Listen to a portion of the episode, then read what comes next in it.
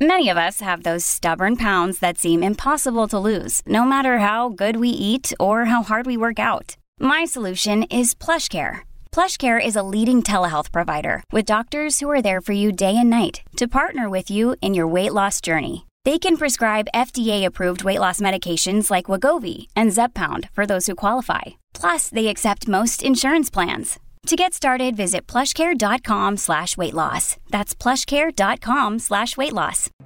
Yo nací en 1949 y todavía cuando mis viejos me querían hacer entrar de pibe, no hablaban del viejo de la bolsa, me decían adentro porque viene el petiso orejudo. Prepárate para escuchar las historias más escalofriantes de asesinos en serie latinoamericanos. Esto es Perfil Criminal con Tania Mino.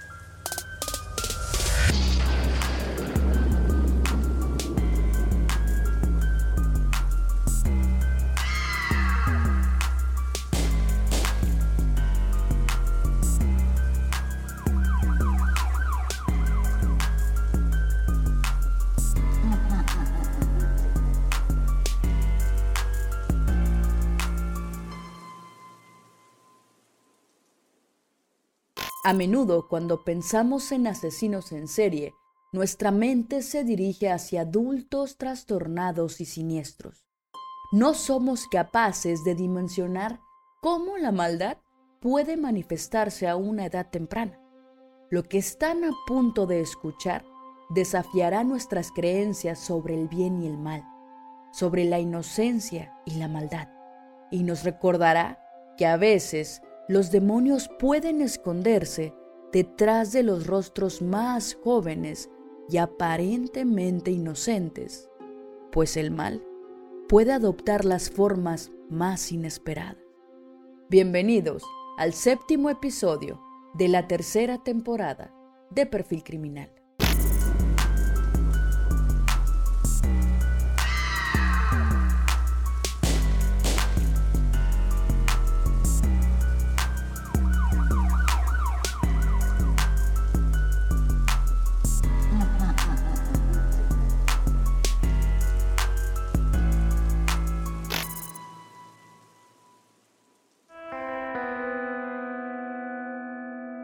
En una época sombría de la historia argentina, nació un niño que cambiaría para siempre el curso de la ciudad de Buenos Aires. Su nombre, Cayetano Santos Godino. Santos Godino vio la luz del mundo el 31 de octubre de 1896, en Argentina. Su infancia estuvo marcada por el sufrimiento, un niño abusado y maltratado que rápidamente revelaría un oscuro y perturbador lado. Sus padres, inmigrantes italianos de Calabria, luchaban por sobrevivir en los conventillos de Buenos Aires, viviendas superpobladas que albergaban a los menos afortunados. Su padre, Fiore Godino, era un alcohólico y un golpeador, que había contraído sífilis antes del nacimiento de Cayetano. Su madre, Lucía Rufo, era una mujer sumisa y abnegada, que tuvo diez hijos con Fiore, de los cuales cuatro murieron. Cayetano fue el séptimo hijo y el único que heredó la sífilis de su padre. En este ambiente de miseria y marginación, Godino encontró su camino hacia la oscuridad. Desde pequeño, Cayetano mostró signos de retraso mental y problemas de salud. Sufría de enteritis, una inflamación del intestino que le provocaba fuertes dolores y diarreas. También tenía una deformidad en el cráneo que le daba un aspecto abombado. Pero lo que más llamaba la atención eran sus enormes orejas, que le valieron el apodo del petizo orejudo.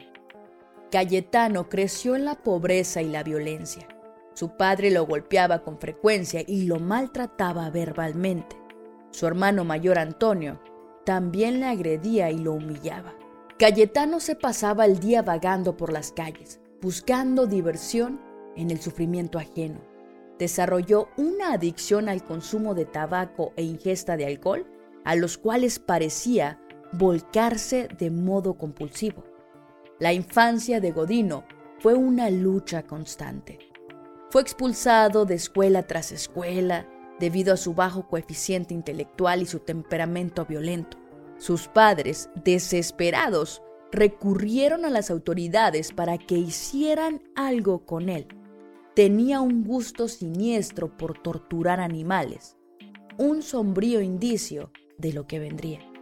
Su primera víctima fue un gato, al que le arrancó los ojos y las entrañas con sus propias manos. Luego siguió con otros animales, como perros, pájaros y ratas.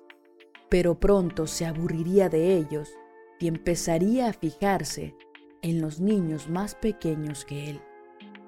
A los siete años, Cayetano intentó ultimar por primera vez a un niño de casi dos años, al que llevó a un baldío y le golpeó la cabeza con una piedra. Un policía que pasaba por ahí lo descubrió y lo llevó a la comisaría, donde fue entregado a su madre. Al año siguiente repitió la misma escena con otra niña de 18 meses.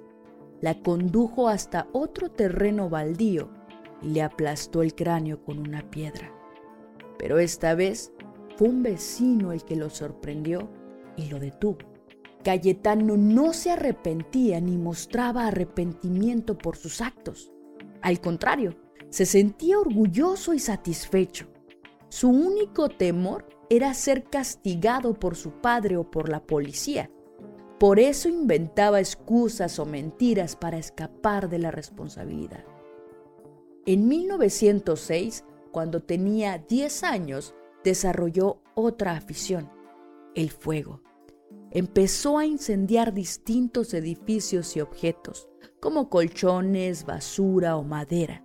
Le gustaba ver cómo las llamas consumían todo a su paso y cómo se desataba el pánico entre la gente.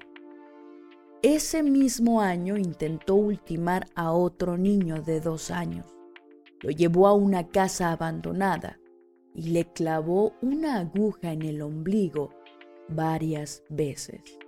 Luego le ató una cuerda al cuello y tiró con fuerza hasta estrangularlo. Pero antes de que pudiera ultimarlo, llegó un hombre que lo salvó.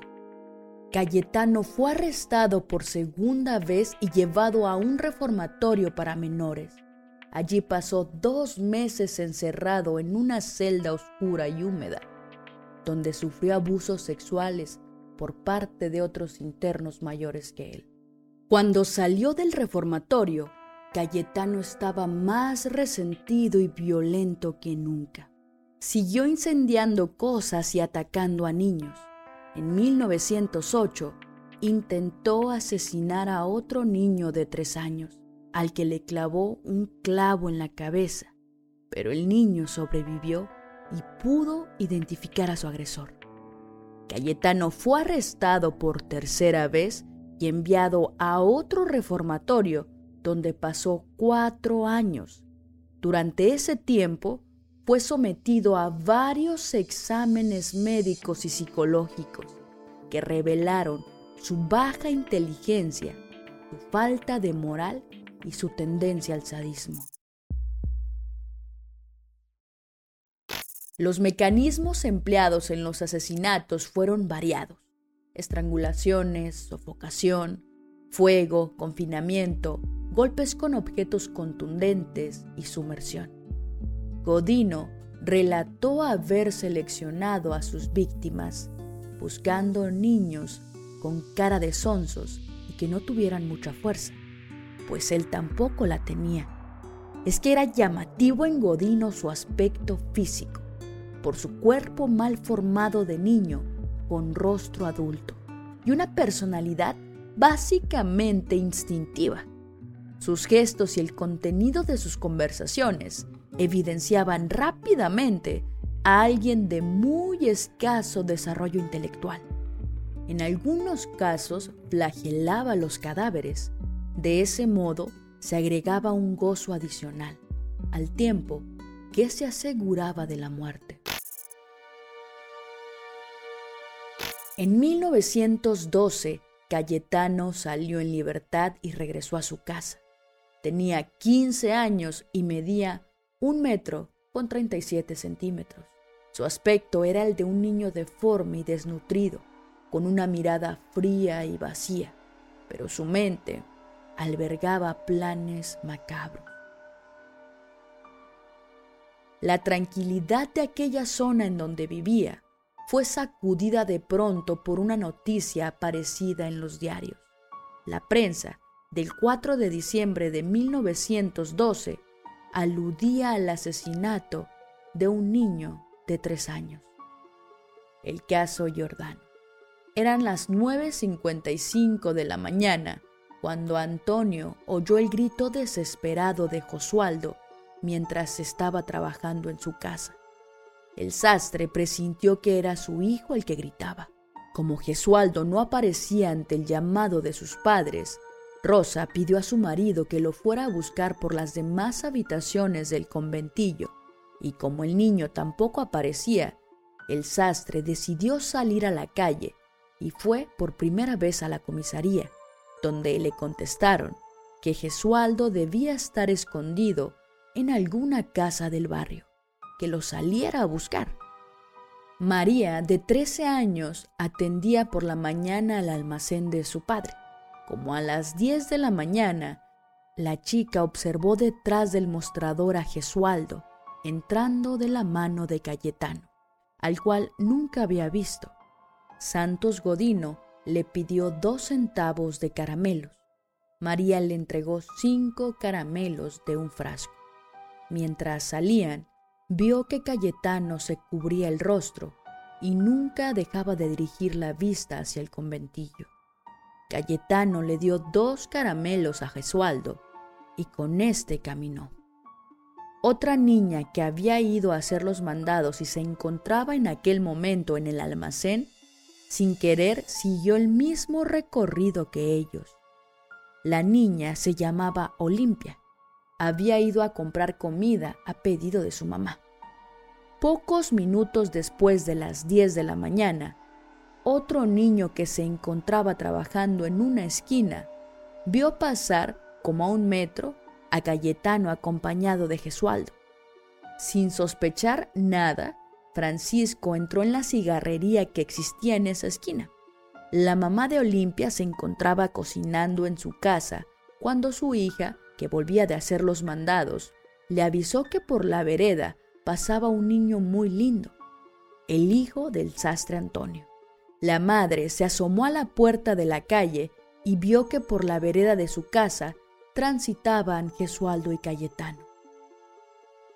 Gesualdo era conducido por Cayetano de la mano izquierda. Cuando la señora salió, ya no pudo verlos bien. Marchaban a 30 metros de su casa en dirección a un terreno baldío. Sin darle importancia, volvió a entrar a su domicilio y mandó una vez más a su hija al almacén se había olvidado de comprar el vinagre. Cayetano le dio otros dos caramelos para que siguiera con él. Diariamente por ese terreno cruzaban numerosas personas para evitar un recorrido mayor. Además, había mucho movimiento de menores que elegían ese punto solitario para sus diversiones. Gesualdo no quería entrar a la quinta donde lo llevaba. Entonces Cayetano lo arrastró de un brazo prometiéndole un quinto caramelo y entraron. Primero, mientras el menor se deshacía en llanto, Cayetano le metió a la fuerza en la boca el quinto caramelo. Luego, contra la pared estiró a Gesualdo en el suelo y colocando la rodilla derecha sobre el pecho, le rodeó el cuello con una cuerda que llevaba en el bolsillo y dándole con él trece vueltas. Lo anudó y apretó con el objetivo de estrangularlo.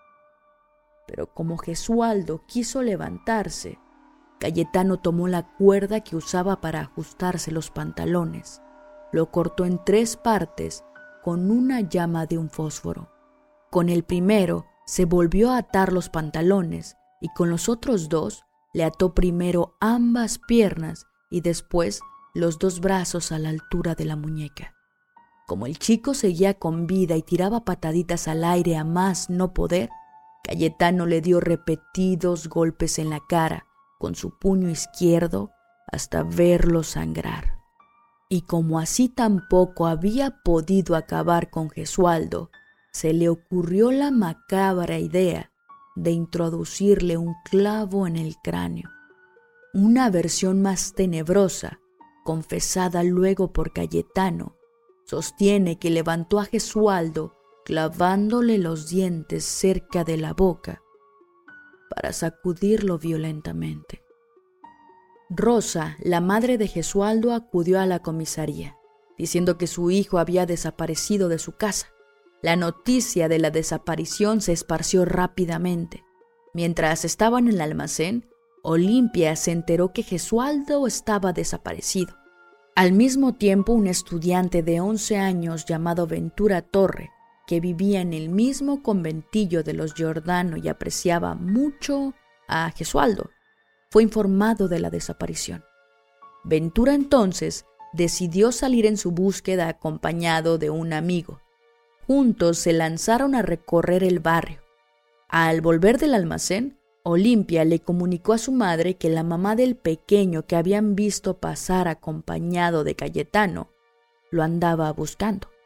La señora entonces volvió a mandar a su hija a que le dijera a Rosa que Gesualdo había pasado por delante de su casa, pero la menor no quiso ir por temor a la policía. Entonces la madre vio que varios chicos del barrio estaban reunidos en grupo y le pidió a uno de ellos que fuera a avisar lo dicho a la madre de Gesualdo. Mientras, Cayetano cubrió el cuerpo con una chapa y buscando el clavo, salió del lugar. Fue entonces que Giordano lo vio salir. Cayetano también lo vio venir y reconoció en ese hombre al padre de Gesualdo. Giordano le preguntó a Cayetano si no había visto a un menor de 12 años con un niño pequeño, tal cual le había relatado el joven previamente. Cayetano le dijo que no, que fuera a la comisaría. Fríamente, Cayetano se detuvo a comprar un refresco. Minutos más tarde regresó a la quinta buscando un clavo. Gesualdo ya había muerto pero como Cayetano no se había percatado y pensaba que todavía estaba con vida, tomó una piedra blanca como de un kilo y golpeando con la mano izquierda, le introdujo el clavo de cuatro pulgadas en el costado izquierdo de la cabeza hasta que la punta del hierro salió por otra parte del parietal. Ahora sí convencido de que Gesualdo estaba definitivamente muerto, cubrió el cuerpecito con la misma chapa de zinc. Luego salió sigilosamente por el portón y se fue a almorzar a la casa de su hermana. Como posiblemente alguien le dijo que buscara en la quinta, Giordano se adentró en ella. Recorrió inútilmente parte de la quinta hasta que de pronto vio un pedazo de lata recostado en la pared que formaba un recodo entrando a la izquierda, sintiendo como una fuerza interior que lo movía hacia la lata. Creyendo que su hijo se hallaba allí escondido, lo comenzó a llamar por su nombre, pero cuando llegó, al separar la lata de la pared, vio un cuerpo inerte que reconoció como el de Gesualdo. Al levantarlo, en su dolor imaginó que el cuerpo todavía estaba caliente, y como creyó ver que hacía movimientos muy pequeños, lo llevó a su domicilio a darle auxilios. Casi sin querer, vio que el pequeño cuerpo tenía atadas las manos y los pies, que en el cuello se hallaba otra cuerda, y con horrendo estupor advirtió que presentaba un clavo de cuatro pulgadas que atravesaba el parietal izquierdo del cráneo. En horas de la tarde del 4 de diciembre de 1912, Cayetano Santos Godino fue detenido en su domicilio. El primer asesinato conocido de Cayetano ocurrió el 7 de marzo de 1912, cuando tenía 15 años. Ese día se encontró con Arturo La Aurora, un niño de 13 años que trabajaba como repartidor de periódicos. Cayetano lo convenció de acompañarlo a una casa abandonada, donde lo golpeó con una piedra en la cabeza hasta dejarlo inconsciente. Luego le ató una cuerda al cuello y lo estranguló hasta matarlo. Después le clavó un clavo en el cráneo y le prendió fuego al cadáver.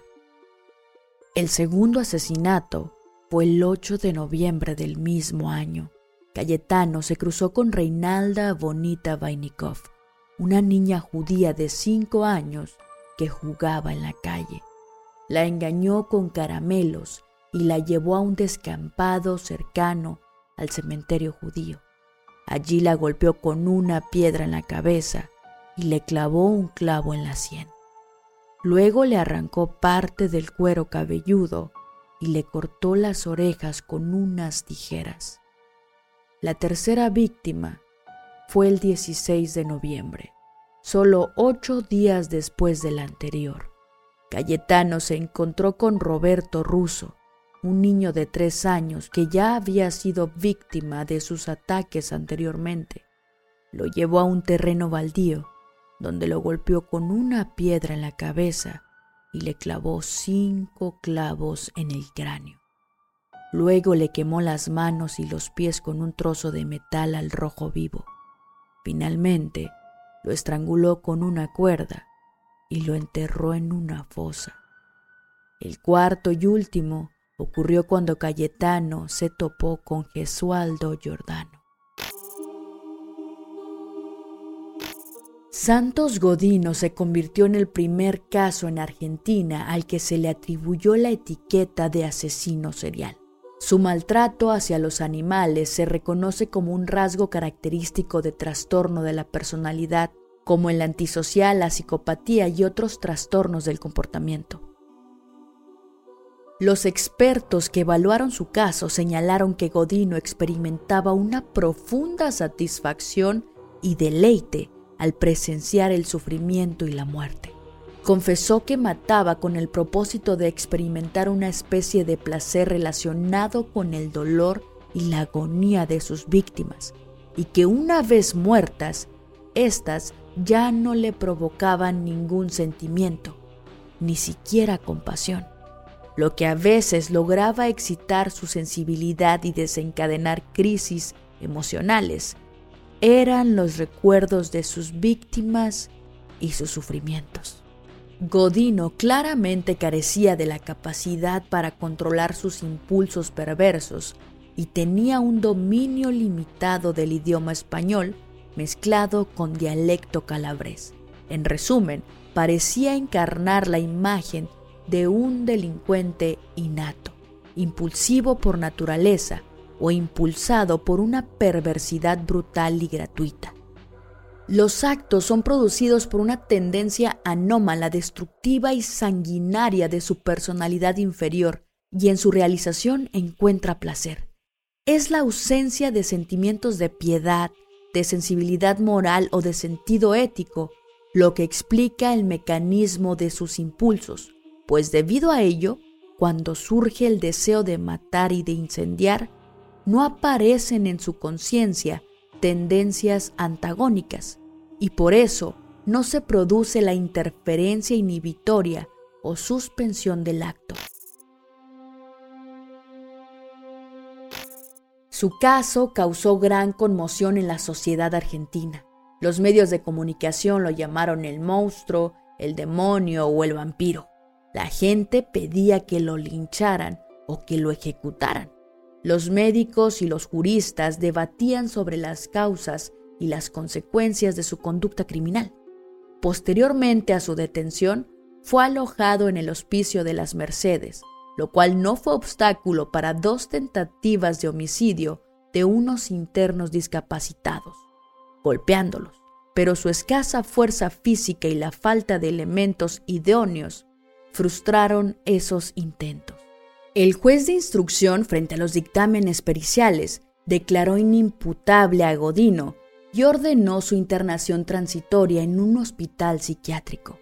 La meta sería curarlo y restituirlo a la sociedad, y lo expresó así. El delincuente más o menos psicopatológico puede ser recluido en un establecimiento carcelario donde se le inculquen hábitos morales y sociales.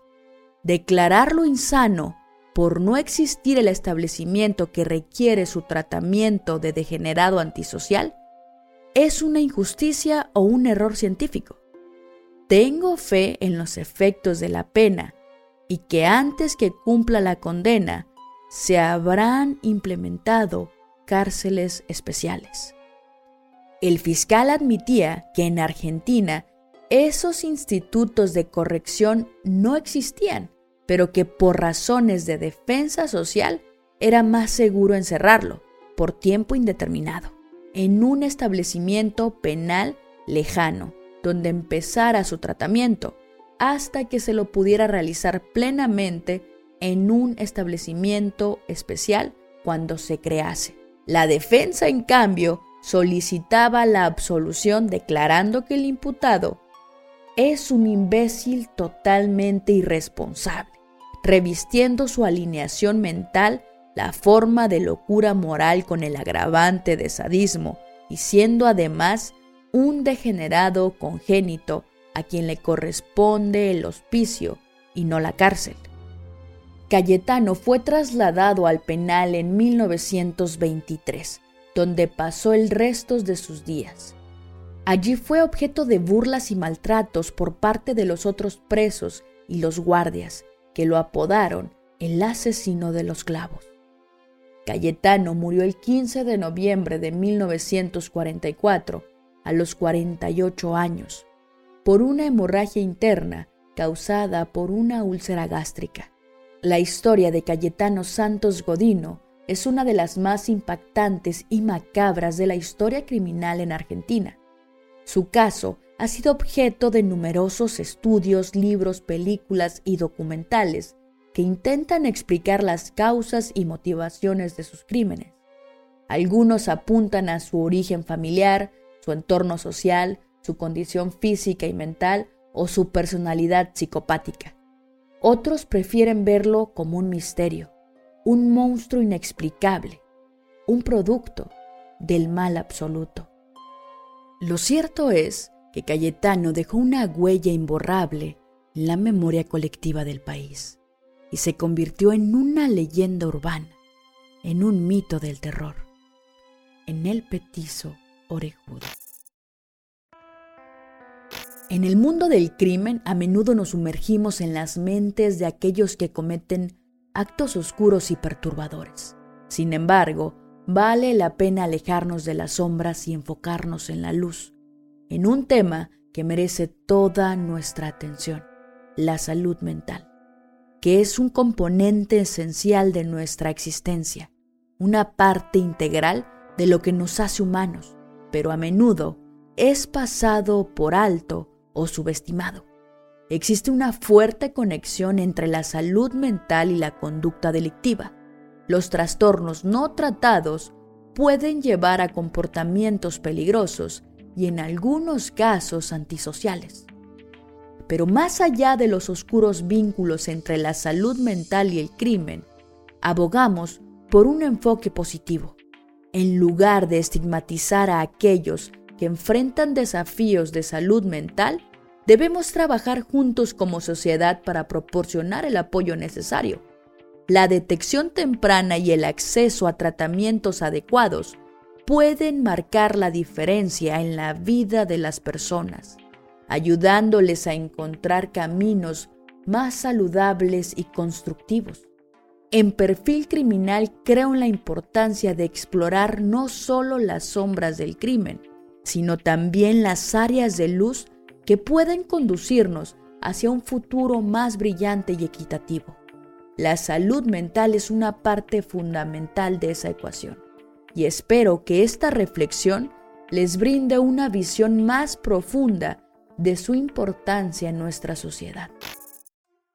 Muchísimas gracias por escuchar hasta el final.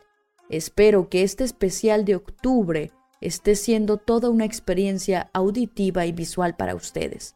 Les recuerdo que 31 días, 31 episodios.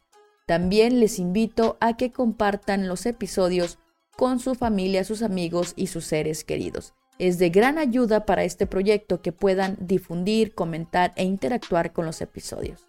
Les agradezco de antemano todo el apoyo que han brindado en este reestreno. Y pues ya lo saben chicos, mi nombre es Tania Mino, esto fue Perfil Criminal y nos escuchamos en el próximo episodio.